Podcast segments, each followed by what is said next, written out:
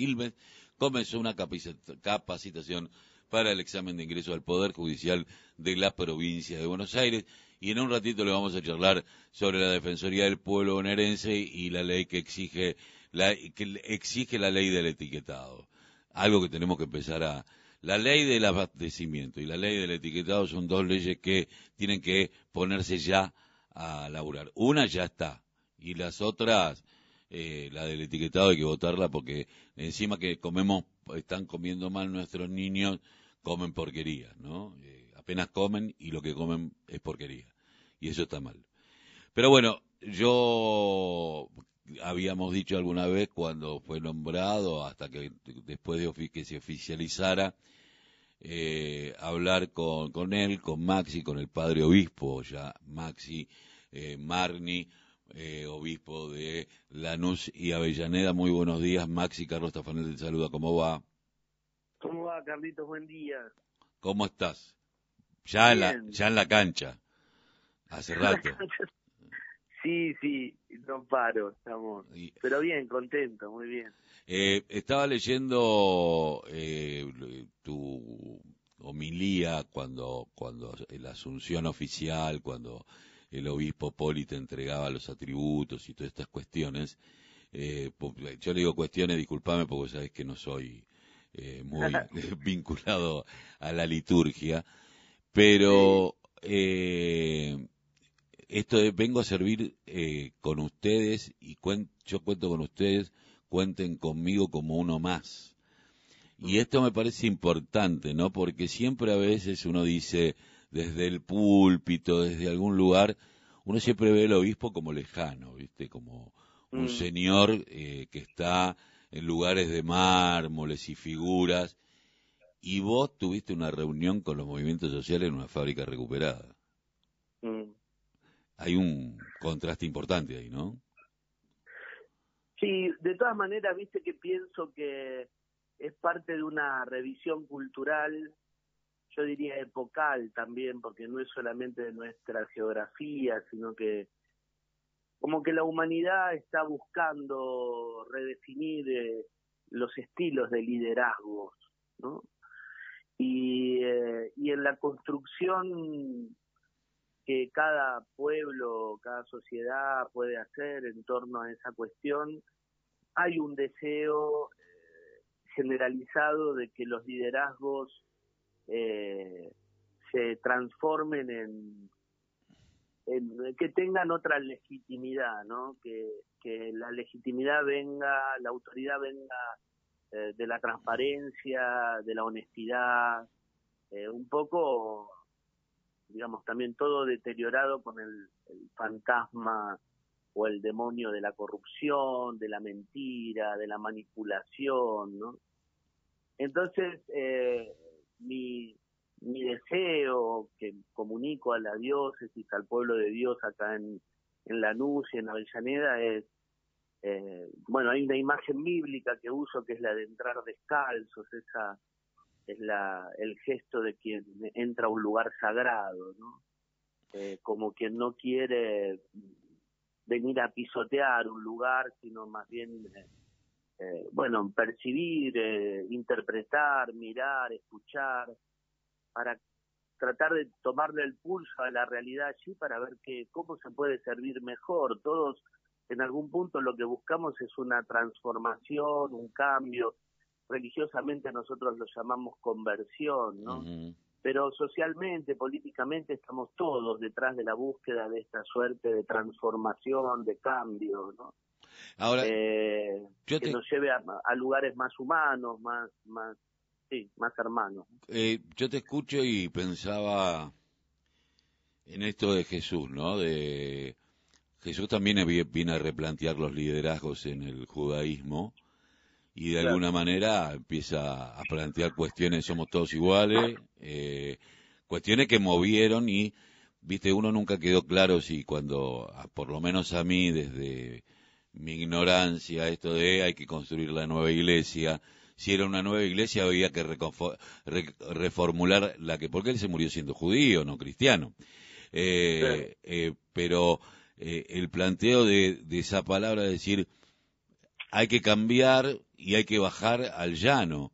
Y, viste, y eso me parece que, que, es lo que estoy viendo. Y aparte, eh, ¿cómo estás viendo la realidad? Porque más allá de que las realidades, eh, vos sos oriundo de Verazategui, has estado como obispo asistente en Quilmes, no cambian mucho con respecto al anuncio de Avellaneda, pero cada una tiene sus particularidades. ¿Cómo estás viendo? ¿Qué es lo que estás haciendo? ¿Qué es lo que estás caminando?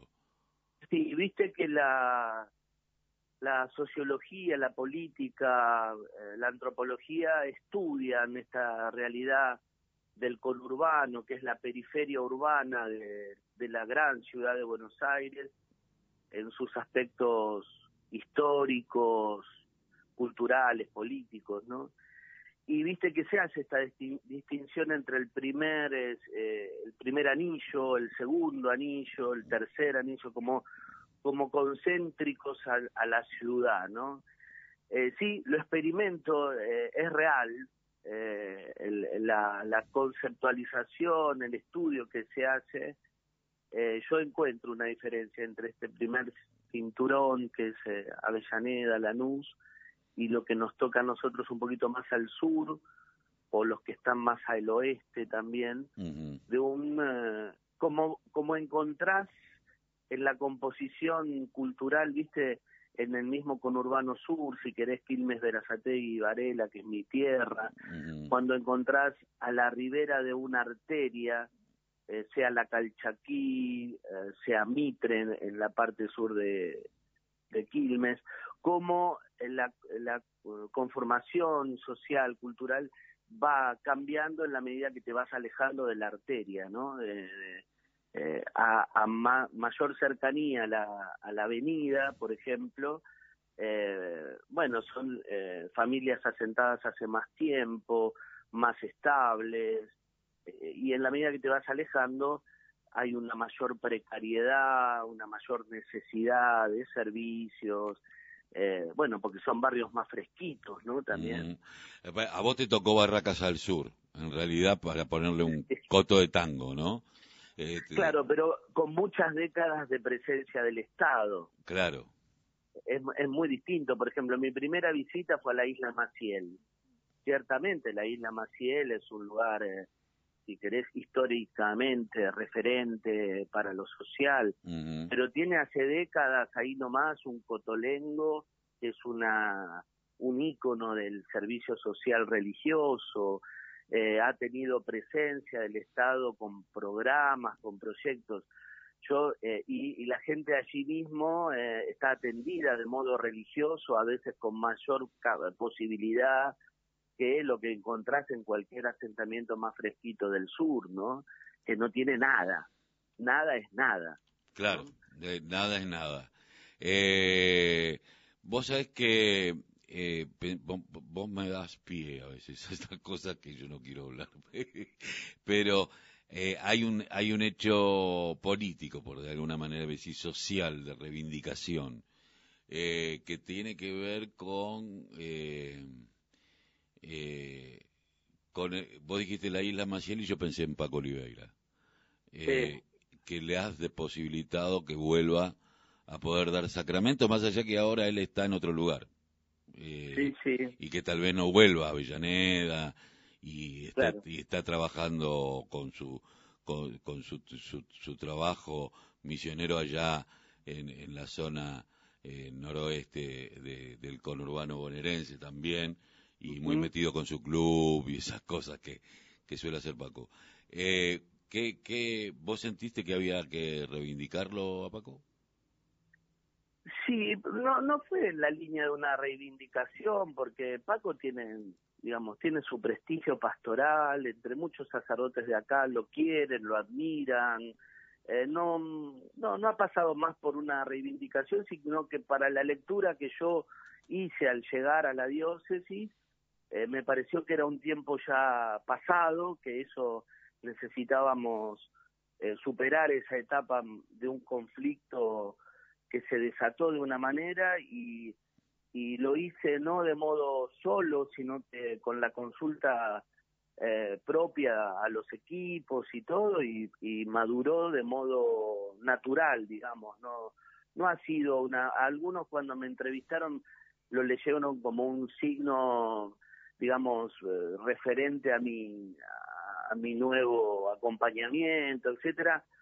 Si querés sí porque digamos eh, soy esto, ¿no? Pero pero no fue muy calculado, fue natural, digamos, ¿no? Conversamos con, eh, eh, yo creo que Paco se entera que yo hice la visita pastoral, esa primera con el párroco actual al territorio, porque bueno, por supuesto había gente, vecinos que lo quieren y lo habrán dicho, llegó el obispo nuevo, le habrán escrito. Eh, nos comunicamos con Paco, se comunica conmigo hacia el final para consultarme dos cosas generales. De, y ahí él me dice, mira, te recuerdo que eh, pesa sobre mi, mi acción pastoral una penalidad que quisiéramos quisiera considerar reconsiderarla como con un estilo muy fraterno también con Paco al otro día conversé acá en el equipo de la curia etcétera y llegamos a esa a esa conclusión no fue natural no fue una cosa y estuvo muy bien muy bien aceptada también es decir, eh, representa una, representaba algo de, una conflictividad anterior, ¿no? Eh, vos sabés que el otro día cuando, eh, qué bueno esto de eh, poder reinventarse y esto de, de, de, ¿visto esto? Cuando uno dice el reinventarse, ¿no? El decir, bueno, esto sucedió y tiene que ver con el perdón. Yo muchas veces eh, pienso en el perdón. Mi hijo va, gracias a, que eh, al, al, San José, lo de las hermanas rosarinas, y está tiene religión, ¿no? Y el otro día hablaba, me hablaba de la confesión por un lado y del perdón por el otro, ¿no? Entonces yo le decía, mirá, eh, yo entiendo el perdón como algo de, vos, podés pedir disculpas, podés pedir perdón, pero el perdón conlleva una responsabilidad, es el no volverlo a hacer. Y por sobre todas las cosas, mirarte para adentro y primero perdonarte vos y después, y también muchísimas veces eh, darle el perdón que vos exigís hacia vos al otro, ¿no? Eh, porque si no, te queda trunco, ahí, ahí es, medio trucha la cosa, ¿no? Y, claro, claro. Y yo decía, bueno, esto de. Lo que supone una reparación, digamos. Exactamente. Y normalmente uno termina reparando con uno. Porque... Mm todo nace desde uno hacia el otro, que es lo que puedo dar. Y en este y en esta cuestión de dar el uno al otro, de que quiero ser uno más, esto yo lo sintetizo en esto de tu homilía de, Asunción, soy uno más, vengo a servir, eh, y el encuentro con los movimientos sociales eh, en una fábrica recuperada, eh, ¿qué te llevaste de, de esa reunión y qué están haciendo?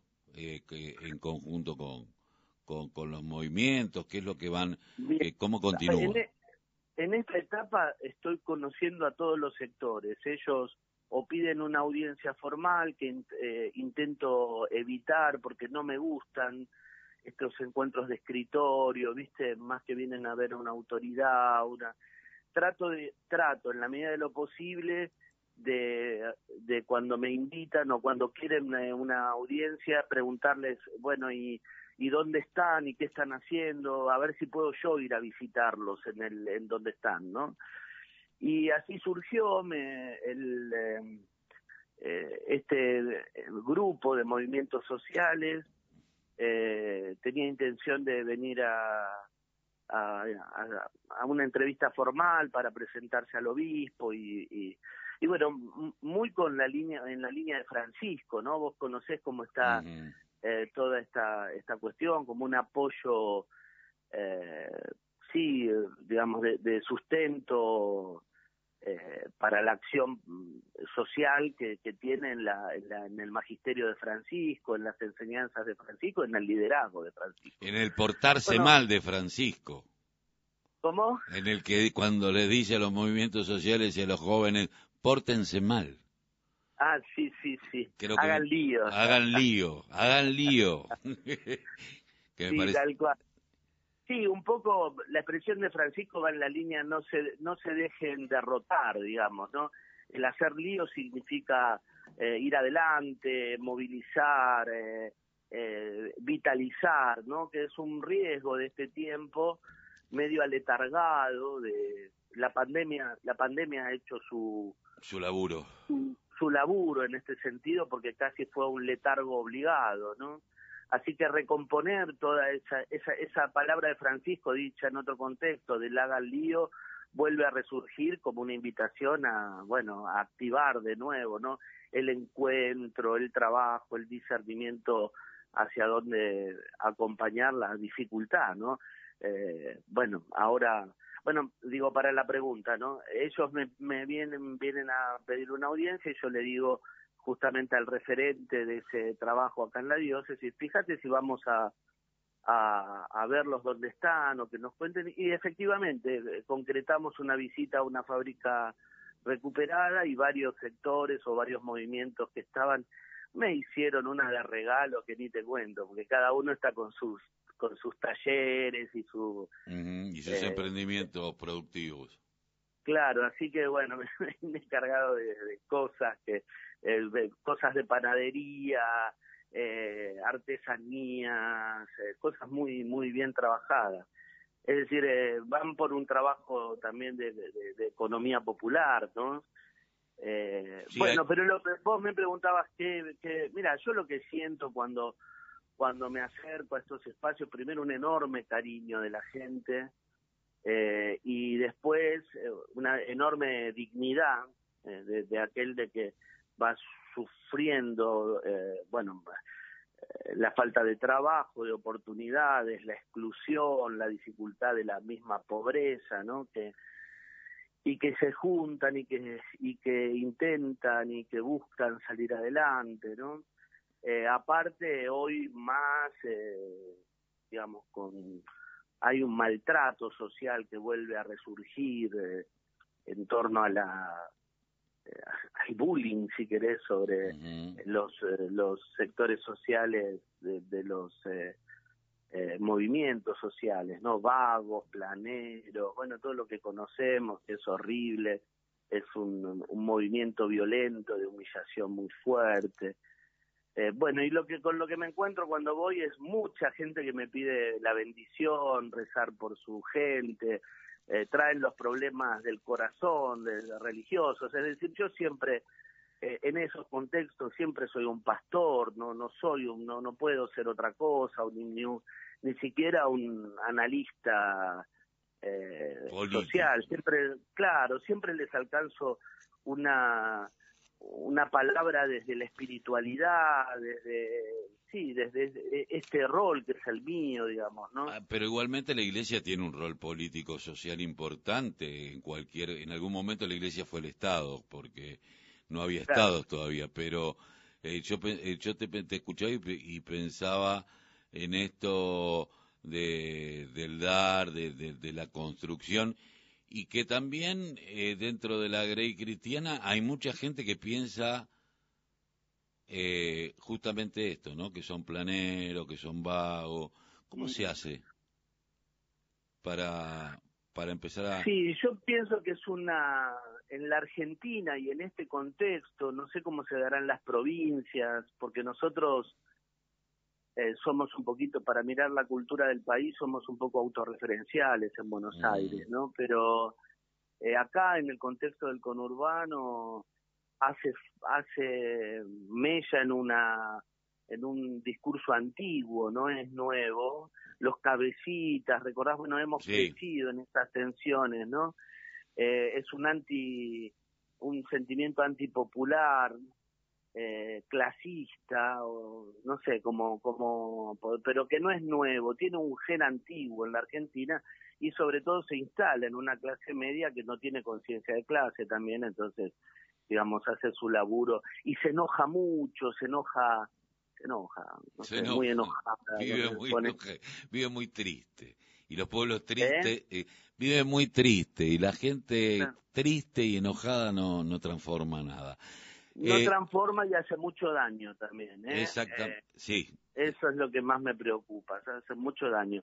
Porque bueno, también esta cultura del cuidado que nos propone salir de la, de la pandemia, eh, va en esta línea, ¿no? Nosotros eh, necesitamos ser una humanidad que cuida, que cuida la humanidad, la dignidad de los hermanos. No sé, eh, eh, es un es un desafío importante el que tenemos. La Iglesia tiene un, un rol indelegable ahí, histórico además. Nuestro lugar no es el lugar de, la de la de la cocina política o de la cocina partidaria, que ya tiene sus propios problemas y deberá resolverlos eh, porque si no estamos, o sea, sin esa resolución estamos en el horno todo, porque todo el mundo se enoja con la política, con los políticos, pero la verdad es que ellos también son irreemplazables, ¿no? Porque nosotros vivimos en una democracia que necesita tener una, una clase política a la altura, un liderazgo político a la altura de esta situación, que tendrán que revisar sus propios liderazgos también, sus, sus modos de vida. Seguramente. Eh, te pido un mensaje, Maxi, para, para los oyentes. Bueno, mira, eh, siempre es una alegría hablar, a veces me, me, olvido que estoy hablando en la radio. Mm. Siempre es una alegría salir al aire pensando en los rinconcitos a donde uno llega, ¿no? Y eh, mi mensaje va más eh, destinado al que al que está pasando un momento difícil por por distintas situaciones, ¿no? Por enfermedad, por soledad, por, por enojo, por lo que fuera. Eh, y bueno, un poco abrirle el corazón a una esperanza más grande, de una vida que de todas maneras eh, se va abriendo camino y estamos como en un momento de expectativas a ver si esta peste definitivamente se va. Entonces que todos nos preparemos para, para una reconstrucción, digamos, de, de la sociedad, de la familia, de los vínculos, con alegría y, con mucha esperanza, esperanza de una cosa mejor, ¿no? Siempre una esperanza grande. A todos les, deseo eso, como encontrar en el corazón, casi como un regalo, eh, una, esperanza que movilice hacia adelante, ¿no? Eh, Padre Obispo, muchísimas gracias por haber pasado por la mañana de acá de la radio de la Unión Nacional de, de Club de Barrio por la voz en la 90.9. Un abrazo, Maxi. Carlitos, un abrazo y gracias siempre por tu cercanía y muchas gracias. Un abrazo. Estamos hablando con el, el obispo de Lanús y Avellaneda, el padre obispo Maxi Marni, aquí en La Voz, el grito que le cae el silencio, en la radio de la Unión Nacional de Club de Barrio, 11 75 09 6103 en la vía de comunicación. Eh, quiero decirle que puede comunicarse con nosotros por eh, los vías de las redes, Twitter, Instagram, Facebook, eh, UNSB Radio, escuchar nuestros reportajes eh, por eh, Spotify, UNSB Radio, bajarse la aplicación por Play Store y puede escucharnos el, por el Bluetooth del, del, de, de, la radio de, del auto y si tiene un autito viejito pone la celular y levanta el volumen, si no puede con la 90.9. Yo sé que hay alguien, muchos que nos escuchan en, la, en el auto. Tengo algunos amigos que me dicen, yo te voy escuchando mientras manejo. Dice, hay veces que me hace reír y hay veces que te quiero putear. Pero bueno, viste pues, estas cosas. Amor, odio es lo que uno te genera. Pero bueno, 52 minutos pasaron de las 8 de la mañana, 18 grados 3 décimas la temperatura. En un ratito vamos a hablar sobre esta cuestión de la ley del abastecimiento. ¿Le parece? Bien. Buenísimo. Eh, 19 grados al mediodía, ya hay 18.3. Eh, nosotros vamos a la música y enseguida volvemos.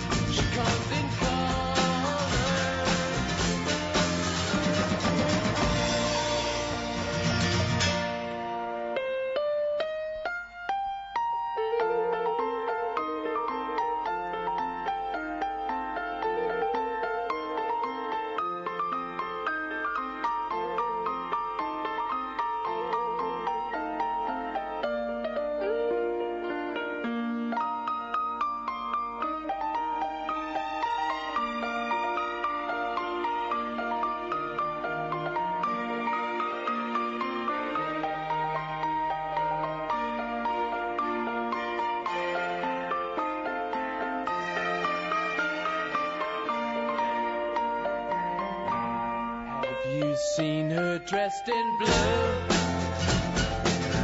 See the sky in front of you.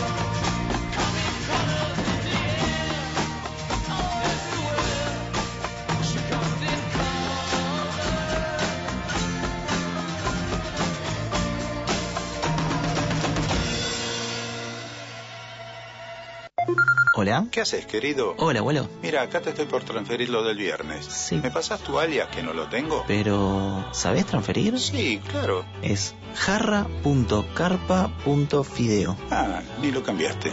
Listo, ahí te tiene que llegar. Independizate. Entra a mayoresactivos.com.ar. Tenés tutoriales, simuladores y asistentes virtuales para que aprendas a usar el home banking, los cajeros automáticos y la app BNA. En Banco Nación, cada argentino y cada argentina cuentan. Reconstrucción Argentina.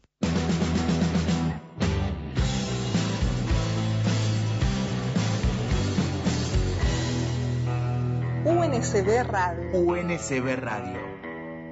el club de tu barrio, tu gente, tu comunidad. Estás en UNCB. UNSB Radio. La voz de los clubes de barrio. Escuchanos en www.uncb.com.ar o con nuestra aplicación UNCB Radio. UNSB Radio. UNCB Radio.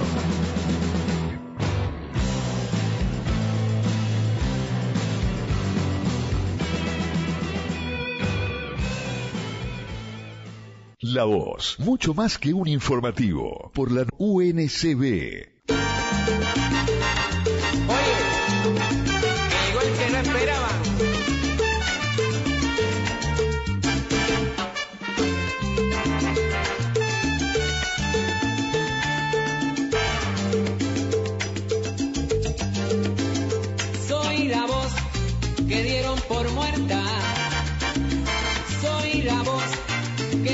Quiere escuchar. A menos que cante en tono de hipocresía, llevando una melodía. que nadie quiere cantar. Soy la voz, soy la voz. Soy la voz. 8 y 58 minutos de la mañana, 18 grados 3 décimas, por lo menos acá en el AMBA. Esta cosa rara que han inventado. Yo soy del conurbano. Viste que yo no tengo nada que ver con los porteños, a ver si lo entienden. Hay veces que uno va por el... A mí que me ha tocado eh, una etapa de mi vida en donde agarré la mochila y me iba a laburar a cualquier lado. Eh, recuerdo que vos decías, ¿de dónde sos? De Buenos Aires. Entonces, cuando vos decías que eras de Buenos Aires, todos pensaban... Y en un momento, un día me enojé y le dije, no, todos nos vivimos al lado del obelisco. Digo, la provincia de Buenos Aires es otra cosa. ¿Y cuál es la diferencia? Me dijo. Primero que tomamos, la mayoría tomamos mate amargo, salvo en los barrios, que se toma mate dulce, pero por una cuestión alimentaria. De aliment o sea, el azúcar te da energía y por eso toma mate dulce, pero nosotros tomamos mate amargo. Eh, sabemos andar a caballo y manejamos bastante bien la faquita, dijo. ¿O no? Eh, eh, y uno tiene otras cosas, tiene otra cultura, tiene esta mezcla tan bonita que es eh, tener los hermanos de los países limítrofes a los hermanos de eh, la del de, a mí no me gusta decirle el interior porque si hay un interior hay un exterior.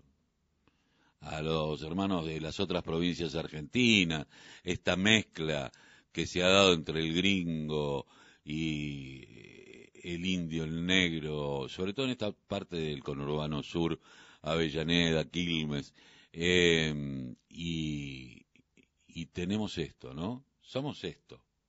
Lo mejor sale de la mezcla. Eh, así que bueno, eh, quería decir eso porque, ¿viste que cada vez sale más caro tomar mate? Está cada vez más cara la yerba. Usted porque tiene ese matecito chiquito. Yo, el matecito chiquito mío de caña se lo regalé a mi suegra. Viste con el, la bombilla de caña que está buena porque no te quemas nunca la jeta. Eh, más de una vez uno ha puesto, ¿no? Y se ha quemado la trompa. Cuando viene el agua caliente está un poquito más allá de los 89 grados, 90 dirían los